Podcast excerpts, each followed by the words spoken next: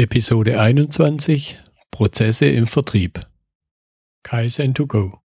Herzlich willkommen zu dem Podcast für Lean-Interessierte, die in ihren Organisationen die kontinuierliche Verbesserung der Geschäftsprozesse und Abläufe anstreben, um Nutzen zu steigern, Ressourcenverbrauch zu reduzieren und damit Freiräume für echte Wertschöpfung zu schaffen. Für mehr Erfolg durch Kunden- und Mitarbeiterzufriedenheit, höhere Produktivität durch mehr Effektivität und Effizienz an den Maschinen, im Außendienst, in den Büros bis zur Chefetage. Heute habe ich Manfred Schröder bei mir im Gespräch. Manfred Schröder ist der Inhaber der Alpha Sales. Er veröffentlicht auch regelmäßige Verkaufstipps. Und am besten, Manfred, stellst du dich selber kurz vor. Ja, hallo. Ja, ich bin seit 2002 Verkaufstrainer. Bis dahin habe ich selber verkauft und zwar im Bereich Lösungsvertrieb, also immer komplexe ähm, erklärungsbedürftige oder sehr erklärungsbedürftige Lösungen und mache seit 2002 Verkaufstrainings, Vertriebsberatung, überwiegend im Bereich Lösungsvertrieb, aber auch sonst im erklärungsbedürftigen Business-to-Business-Vertrieb. Ja, ich habe den Blog äh, verkaufstipps.de, aber ich schreibe auch Verkaufstipps auf meiner eigenen Seite zum Thema Lösungsvertrieb ganz spezifisch. Okay, danke. Der Impuls für unser Gespräch ist entstanden, weil ich von dir einen Artikel gelesen habe zum Thema Vertriebsprozess und darum soll sich jetzt auch unser Gespräch drehen. Was sind in deiner Wahrnehmung so die häufigsten Fehler, die Unternehmen, die Vertriebsabteilungen in ihren Vertriebsprozessen machen? Ja, aus meiner Sicht der häufigste Fehler ist, dass es überhaupt keine Vertriebsprozesse gibt, bis dass der Auftrag in das ERP, in SAP oder was auch immer eingegeben wird. Also der ganze Prozess davor wird gar nicht als solcher wahrgenommen, sondern ist, ich sage jetzt mal, eine künstlerische Tätigkeit. Okay, da hast du schon angedeutet, also die unterschiedlichen Phasen, die Pre-Sales-Phase, die existiert praktisch nicht. Ganz genau. Ähm, da, ich würde es noch nicht mal, das ist die eigentliche Sales, die eigentliche Verkaufsphase. Ja, weil eingegeben, wenn es eingegeben wird, ist der Verkauf abgeschlossen, der Vertrag unterschrieben, ähm, der Auftrag reingeschickt. Also da ist der ganze Vertriebsprozess ist gelaufen. Ja, okay. Was eigentlich der, der größte Teil ist, in meinem Verständnis, der wird gar nicht aufgezeichnet, der wird gar nicht verfolgt. Was sind dann dann die Ursachen dieser Schwierigkeiten? Warum passiert das nicht? Warum hat man da kein Prozessdenken? Das ist eine Frage, die mich auch durchaus quält, wo ich nur verschiedene äh, Antworten dafür so bereithalten kann. Ich glaube, ein großes Thema ist, dass ähm, nicht professionell genug gedacht wird in diesen Bereichen. Sondern man geht raus zum Kunden, macht einen Termin, hält ein Schwätzle und nimmt den Auftrag mit ich sage mal, Verkaufen 50er und 60er Jahre hat es sehr stark geprägt. Und dann man hat sich damals, wenn es um Verkaufen ging, wirklich äh, dann immer mehr um diese Verkaufsgespräche gekümmert, als darum, das Gesamte als Prozess zu verstehen. Und die Situation haben wir heute noch in diesem Bereich Lösungsvertrieb. Geht es ja auch immer um ja, sehr erklärungsbedürftige Produkte und Leistungen. Das sind Maschinen, das sind Anlagen, das ist Software. Ähm, das sind komplexe Versicherungsdienstleistungen und ähnliches mehr, wo auch viel Fachwissen eine Rolle spielt. Und da haben wir teilweise das Problem, dass die Verkäufer, aber eben auch das Verkaufsmanagement glaubt, dass eben dieses Fachwissen besonders wichtig ist. Und das heißt, einerseits gute Verkaufsgespräche führen ist dann und auf der anderen Seite das Fachwissen. Dass das aber ein Prozess ist, den ich auch strukturieren kann und den ich dann partiell optimieren könnte, wo ich auch die einzelnen Prozessschritte besser aufeinander abstimmen würde.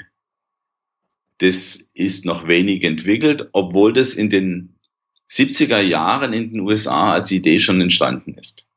Mhm. Was entstehen denn da für Folgen draus für die Unternehmen? Was könnten sie also besser machen, wenn sie da mehr Prozessdenken hätten? Teilweise werden Ressourcen verschwendet.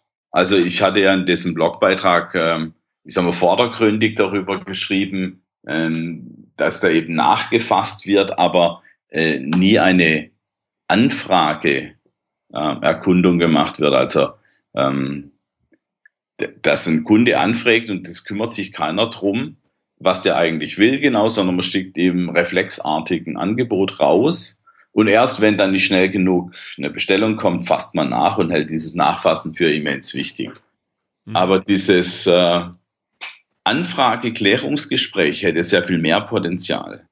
Und vor allem würde es die Möglichkeit schaffen, dass ich eben diesen kleinen Prozess, Anfrage, Anfrage, Klärungsgespräch, Angebot, möglicherweise sogar ein Angebotsgespräch und dann dieses Nachfassen, dass das dann eine Verbindung schafft. Aber jemand, der noch nie mit mir gesprochen hat, der nur anruft, weil ich nicht schnell genug bestellt habe, löst in mir als Kunden jetzt nicht einen Reflex aus, der sagt, oh, ich muss unbedingt bei ihm bestellen. Ähm, also auch da ist es so, dass man eben diese Prozessschritte, die so oder so passieren, nur nicht als solche wahrgenommen werden, dass ich die besser abstimmen kann aufeinander. Mhm. Das Stichwort Ressourcenverschwendung, Verschwendung, da werde ich immer sehr aufmerksam, hat für mein Empfinden ja auch was damit zu tun, dass ich gar nicht messe, wo ich denn Ressourcen einsetze. Da entsteht natürlich ein Teufelskreis. Habe ich keinen Prozess, habe ich keine Kennzahlen dazu, kann ich also nichts messen, kann ich auch nicht feststellen, wo wir, wo mir Dinge rausgehen, wo ich also Verschwendung habe. Warum gibt es so wenig Kennzahlen im Vertrieb, im Vertriebsprozess, über die Tatsache hinaus, dass es halt, wie wir schon festgestellt haben, in weiten Phasen eigentlich gar keinen Prozess gibt, keinen wahrgenommenen Prozess?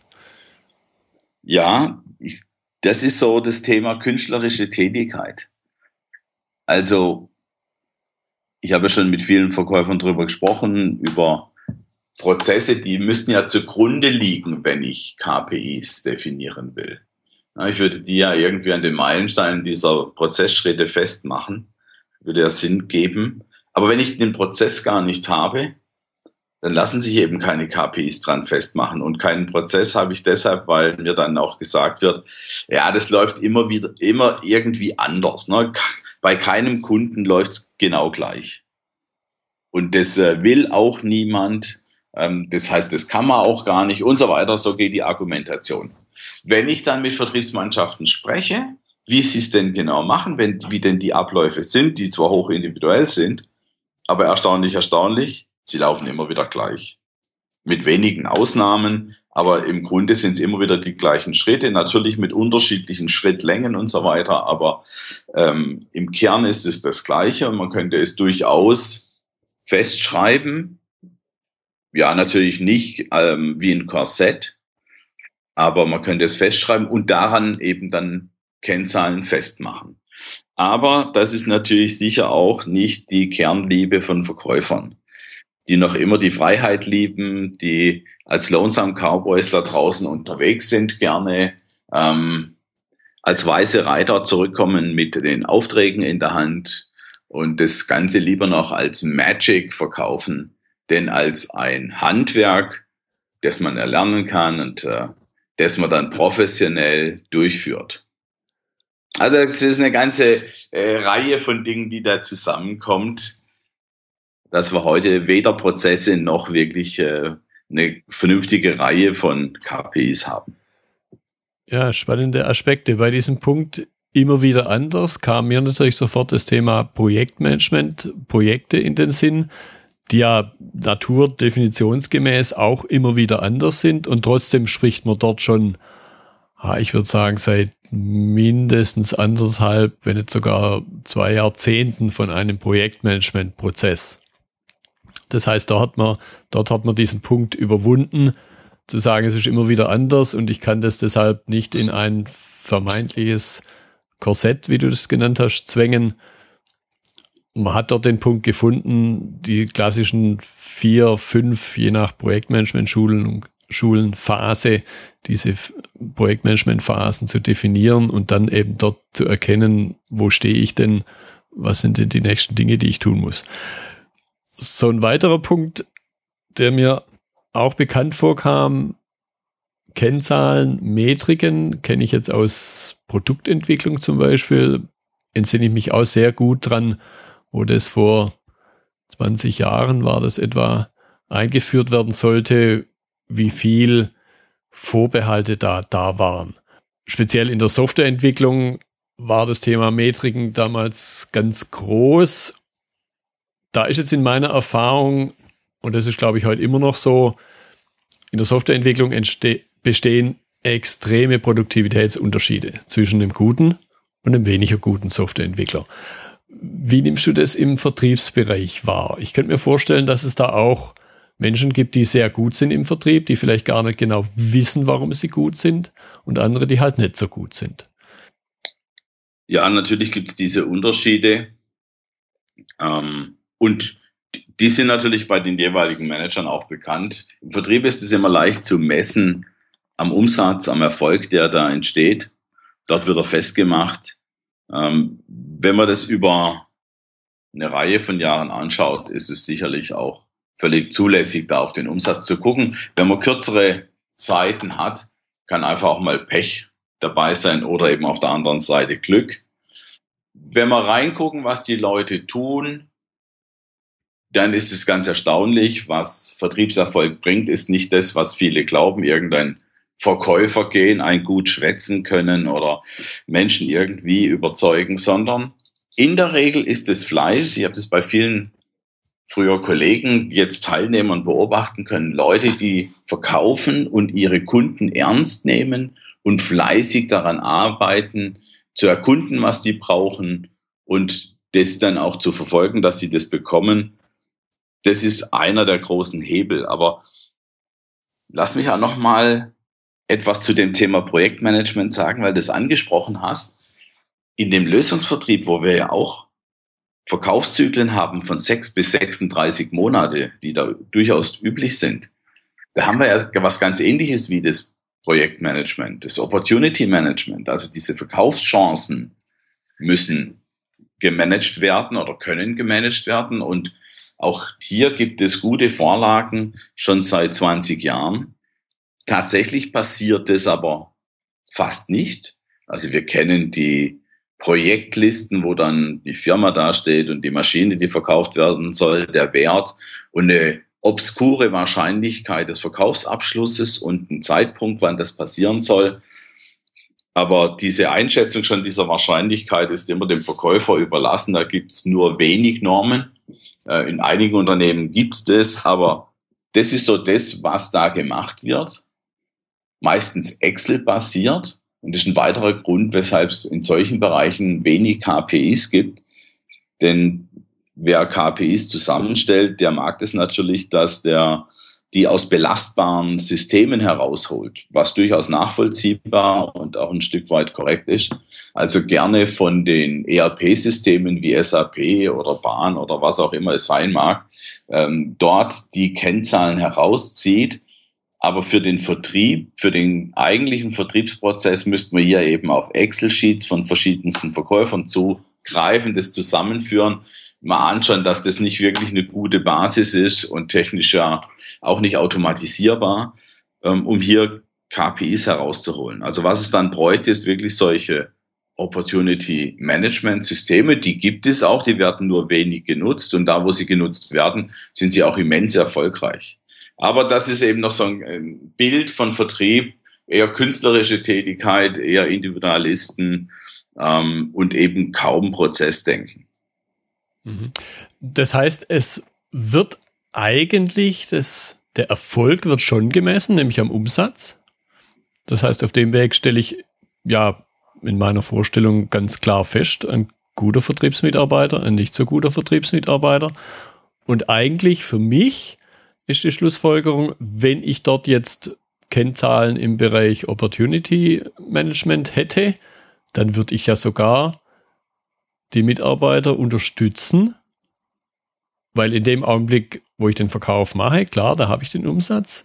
Wenn ich ihn nicht mache, mache ich ihn nicht, aber ich merke es ja, wie du vorhin angedeutet hast, an den langen Spannen, ich merke es ja erst viel zu spät. Ja. Nach drei Jahren ist äh, die Katze der Bach runter, um es mal so auszudrücken. Ganz genau. Ne? Und wir sehen das ja auch immer, immer mal im Maschinenbau. Äh, wenn die allgemeine Konjunktur schon runtergeht, brummt der Maschinenbau noch ein, zwei Jahre manchmal. Also klar, der Auftra Auftragseingang lässt dann schon mal nach. Ähm, aber was dann schon lang nachgelassen hat, ist, dass neue Anfragen reinkommen. Ja, das heißt, dort ein KPI auf, auf die Leads, auf die Anfragen, auf die Zahl der Interessenten, die neu hinzukommen, würde uns sehr früh sagen, wenn auch dort die Konjunktur runtergeht. Das stimmt natürlich genauso für den Softwarebereich, wo ich diese langen Zyklen habe. Denn wenn ich merke, dass der Umsatz schlechter wird und ich habe zwölf, 18 Monate Verkaufszyklus. Das heißt, ich hätte ja anderthalb Jahre vorher anfangen müssen, mehr Gas zu geben. Das heißt, wenn ich es heute tue, hm, erholt sich mein Umsatz erst in anderthalb Jahren, wenn ich solch lange Verkaufszyklen habe. Ähm, das ist zu spät, um zu steuern. Ne? Um Erfolg zu messen, ist Umsatz immer prima oder auch Deckungsbeitrag, kein Problem. Aber es sagt nur etwas über den Erfolg der vergangenen Periode. Ich kann nicht den Erfolg der nächsten Periode steuern damit. Das heißt, die KPIs, die Kennzahlen haben da dann vor allen Dingen oder hätten, soweit ich sie denn hätte, hätten sie eben die Aufgabe von Frühindikatoren. Ja, das kann man jetzt Frühindikatoren nennen, weil das anderthalb Jahre herrscht. Vielleicht für den einen oder anderen äh, Controller, der nur so in äh, Monatsperioden Schemen denkt, äh, ist das dann früh. Nur wir müssen eben immer gucken, dass wir den Gesamtvertriebsprozess beleuchten. Und wenn der nur eine Woche geht, dann ist es in Ordnung, wenn wir eben nur eine Woche zurück beleuchten. Ähm, aber wenn der eben 18 Monate, 24 oder gar 36 Monate dauert, ist es besser, ich beleuchte diesen ganzen Zyklus. Mhm. Jetzt gibt es ja im, im Vertrieb auch Führungskräfte. Wie stehen Führungskräfte zu dem Thema Kennzahlen unter genau dem Aspekt? Sie sind ja einerseits ergebnisverantwortlich, können aber das Ergebnis nicht, nicht beeinflussen, wenn es dann erst, wenn sie es erst erkennen, wenn es rum ist. Was für eine Rolle haben da die Führungskräfte?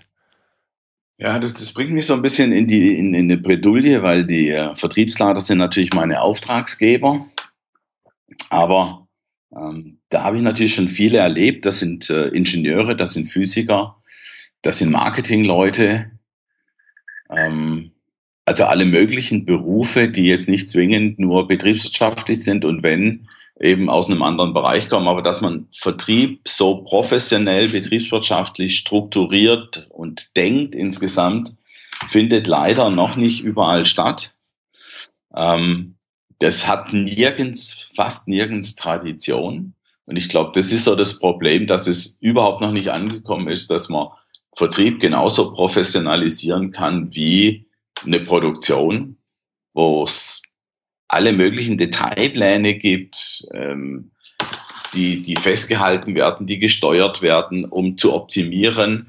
Ähm, und ähnliches könnte man durchaus im Vertrieb angehen und würde damit Erfolg haben, weil wir systematischer arbeiten. Denn es sind immer wieder die systematisch arbeitenden Verkäufer, die erfolgreich sind. Und es kann natürlich jetzt nicht einfach Zufall sein, äh, dass mein Verkäufer systematisch ist, dass er erfolgreich ist, sondern als Unternehmen sollte ich das unterstützen. Dann könnte ich auch den Verkäufer in den verschiedenen erfolgreich zu sein und damit als Unternehmen erfolgreich zu sein. Das heißt doch aber, weil du das Stichwort Produktion genannt hast, ich muss eigentlich noch viel früher anfangen, nämlich sogar schon bei der Ausbildung auf der Hochschule da gibt es mittlerweile seit Jahren gibt's sowas wie Produktionstechnik. Das heißt, da werden Ingenieure ausgebildet, die sich hinterher mit Produktion beschäftigen. Ich bin jetzt sicher nicht der Fachmann im Umfeld Vertrieb und wie dort die Ausbildung aussieht. Fehlt uns da sowas? Ganz definitiv. Also ganz definitiv. Es gibt nur ganz wenige Hochschulen, die Vertrieb wirklich professionell lehren. Also es gibt auf jeden Fall welche, aber es äh, ist noch wirklich die Ausnahme. Ich habe den einen oder anderen kennengelernt ähm, und Artikel von, von diesen gelesen. Das bringt uns definitiv weiter, wenn wir uns dort mit praktischen Verkaufsproblemen beschäftigen auch. Ja, versuchen da einen Brückenschlag hinzukriegen zwischen Theorie und Praxis und eben diese Hochschulansätze auch mal zu untersuchen, was denn da gemacht wird, was erfolgreich ist ähm, was uns voranbringt. Aber das ist noch sehr in den Kinderschuhen. Also das ist ganz erstaunlich, obwohl Verkaufen ja wirklich eine hochkomplexe Tätigkeit ist, die gleich mehrere wissenschaftliche Bereiche tangiert. Ähm, nicht zuletzt die Psychologie natürlich, aber auch natürlich in hohem Maße die Betriebswirtschaft. Und da wäre es schon wichtig, sehr früh dran zu denken und nicht nur Dinge wie Marketing als ähm, ganz wichtiges Element der Kundenorientierung und der vertrieblichen Arbeit darzustellen, sondern es gehört neben dem Marketing auch der Vertrieb und der muss genauso professionell sein. Kann das sein, dass das vielleicht was damit zu tun hat, dass niemand sich oder vielleicht nur wenig Menschen sich vornehmen, ich beginne ein Studium, um hinterher in den Vertrieb einzusteigen, um hinterher Verkäufer zu werden? Vielleicht auch, weil der klassische Verkäufer jetzt nicht so den super Ruf hat vielleicht? Kann das damit zusammenhängen? Ich glaube schon. Ich bin, bin fast sicher, dass das ein ganz wichtiges Element ist, dass Verkaufen immer noch so eine ungeliebte und schlecht beleumundete Tätigkeit ist. Ja, es geht da noch für viele drum, ah ja, der kann gut schwätzen, aber wenn er nicht gern schafft, nur soll er halt den Vertrieb. Ähm, und ist halt überhaupt nicht so, sondern ein Verkäufer, ein guter Verkäufer hat ein Gefühl für andere Menschen wie ein Coach oder ein Supervisor, äh, wie ein Therapeut. Der hat einen klaren Blick für die Betriebswirtschaft wie ein Controller oder ein kaufmännischen Leiter. Der kennt sich mit technischen Produkten ähnlich gut aus wie ein Product Manager auf jeden Fall. Viele sind ja auch Ingenieure, also das heißt, sie haben ein gutes technisches Verständnis und zwar nicht nur für das eigene Produkt, sondern auch für die technischen Bedürfnisse ihres Kunden, für die Anlagen des Kunden, für die ähm, betriebswirtschaftlichen Zusammenhänge, für die man jetzt Software braucht. Ähm, das heißt, da braucht es sehr viel Know-how auf Verkäuferseite, weil es hochkomplex ist. Und es wäre gut, man würde das auch auf den Hochschulen besser ausbilden, denn die Leute sind heute im Vertrieb, im Business-to-Business-Vertrieb von ja, komplexen Lösungen definitiv. Das sind äh, gut ausgebildete Leute, die könnten aber dieses Stück mehr an Professionalität noch gut gebrauchen. Gibt's jetzt noch was, verschiedene Dinge hast du schon angedeutet, was den Business-to-Business-Vertriebsprozess von anderen Vertriebsprozessen unterscheidet? Gut, im Business-to-Consumer-Bereich haben wir natürlich sehr kurze Verkaufszyklen, meistens ein Verkaufsgespräch. Also wenn wir das uns, vorstellen im, im Kaufhaus, da braucht man natürlich jetzt über diesen Teil nicht wirklich äh, über Prozesse zu sprechen. In anderen Bereichen Business to Business für Produkte, da haben wir äh, für Vielzahl verschiedener Prozesse, die man sich da beleuchten könnte, da eben im Telefonvertrieb von einfachen technischen Produkten ähm, Dinge eben wie diese Anfragen, Anfrageklärung, Angebot, Angebotsbesprechung und Nachfassen, was ganz wichtig ist, oder dann eben bei komplexen Lösungen im Lösungsvertrieb, wo dann Perioden mit einem Mittel von zwölf oder 18 Monaten äh, gestaltet werden können, wo ich mir überlegen muss, welche Ressourcen des Vertriebs setze ich wann im Vertriebsprozess ein, um einerseits eine möglichst hohe Wirkung zu haben und andererseits, um die, die Ressourcen zu schonen. Denn wenn ich ein Element des Vertriebs einsetze, das relativ teuer ist, wie diesen Proof of Concept, also irgendeine Art von Test, Prototyping, ähm, wenn das zu früh ist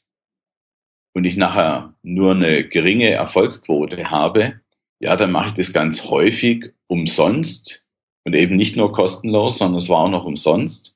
Dann habe ich da hohe Kosten erzeugt. In der Regel habe ich nur wenige dieser Leute, die sowas tun können im Unternehmen. Das ist immer wieder ein Engpass, egal ob es äh, die Konstruktion und Kalkulation beim Maschinenbau ist oder eben im Softwarebereich Berater, die mal schnell einen Prototyp bauen können. Diese Ressourcen werden leicht verschwendet, wenn das an der falschen Stelle im Prozess ist. Und wenn ich keinen Prozess habe, kann ich das noch nicht mal diskutieren, wo es denn stattfinden sollte. Ähm, und das ist so, ein ganz wichtiges Thema. Also alles, was man auch mit Best Practice bezeichnet, ist ja unmöglich ohne einen Prozess. Ja, ich sage durchaus auch mal wieder ähnlich wie mit Kommunikation und Verhalten. Man kann nicht nicht kommunizieren, man kann sich nicht nicht verhalten. So, wenn man ganz genau hinguckt, habe ich immer irgendeinen Prozess.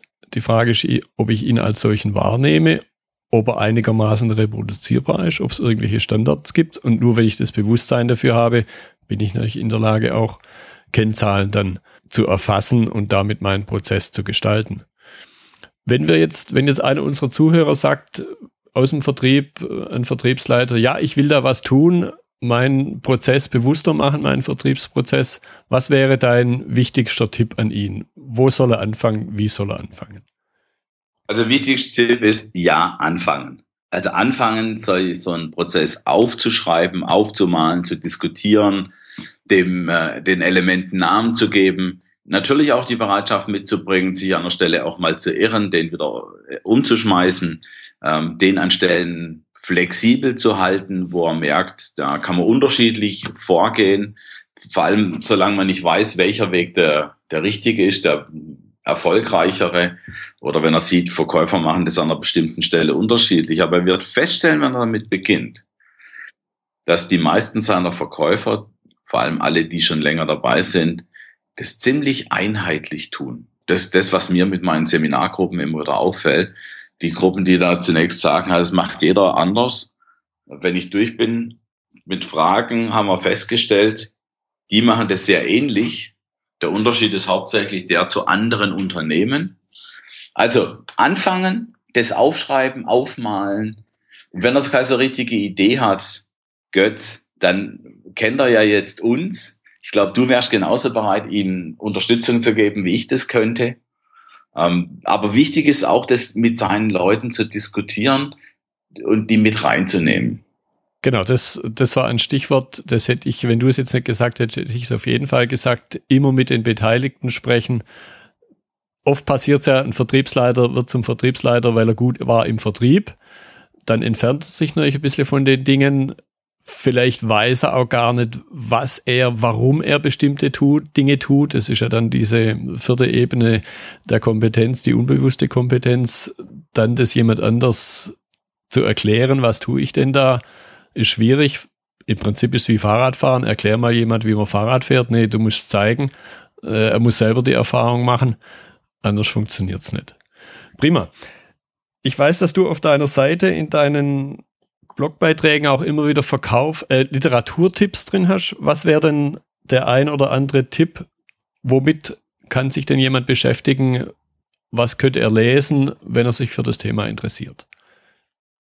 Also das Buch Solution Selling von Michael Bosworth ist es sicher wert, gelesen zu werden, weil er gerade ähm, viel von Strukturierung von Verkaufsprozessen auch schreibt, ohne dass das Wort oft vorkommt, wenn überhaupt.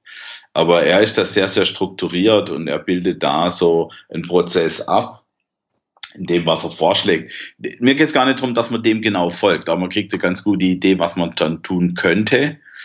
Was auch schön ist, weil es so ganz unterschiedliche Märkte beleuchtet, ähm, ist dieses Selling the Wheel. Also das können wir ja vielleicht diesem Podcast dann noch anstellen, äh, dann Autor etc., weil das habe ich jetzt gerade nicht im Kopf. Ja. Aber Selling the Wheel ist deshalb so klasse, weil es unterschiedliche Märkte aufzeigt und die Bedürfnisse darin, also jetzt aus Vertriebsseite. Und da wird auch nochmal deutlich, dass eben unterschiedliche Vertriebsmärkte, Vertriebsaufgaben dann auch unterschiedliche Prozesse bedingen und damit unterschiedliche KPIs und so weiter. Genau. Und auch da gilt die Regel, die Dinge nicht irgendwo in einem Besprechungszimmer auf der grünen Wiese zu definieren, sondern dort, wo es stattfindet, mit den Menschen, die da tätig sind. Prima. Ich fand das jetzt eine wieder spannende Unterhaltung. Ich denke, die Zuhörer haben, auch wenn sie vielleicht eher im technischen, produktiven Bereich unterwegs sind, haben da noch einige Impulse mitnehmen können zum Thema Vertrieb. Ich konnte es definitiv. Ich danke dir für deine Zeit. Herzlich gern. Für die Zuhörer, die Notizen zur Episode werden dann all die Links enthalten, auch den einen oder anderen Link auf ausgesuchte Blogartikel von Manfred Schröder. Und so sage ich an der Stelle dann vielen Dank fürs Zuhören und tschüss bis zum nächsten Podcast. Und auch von mir tschüss und herzlichen Dank fürs Zuhören. Das war die heutige Episode zum Thema Vertriebsprozesse im Gespräch mit Manfred Schröder. In den Notizen zur Episode finden Sie weiterführende Links und Literaturhinweise. Wenn Ihnen die Folge gefallen hat, freue ich mich über eine positive Bewertung bei iTunes oder einen Kommentar.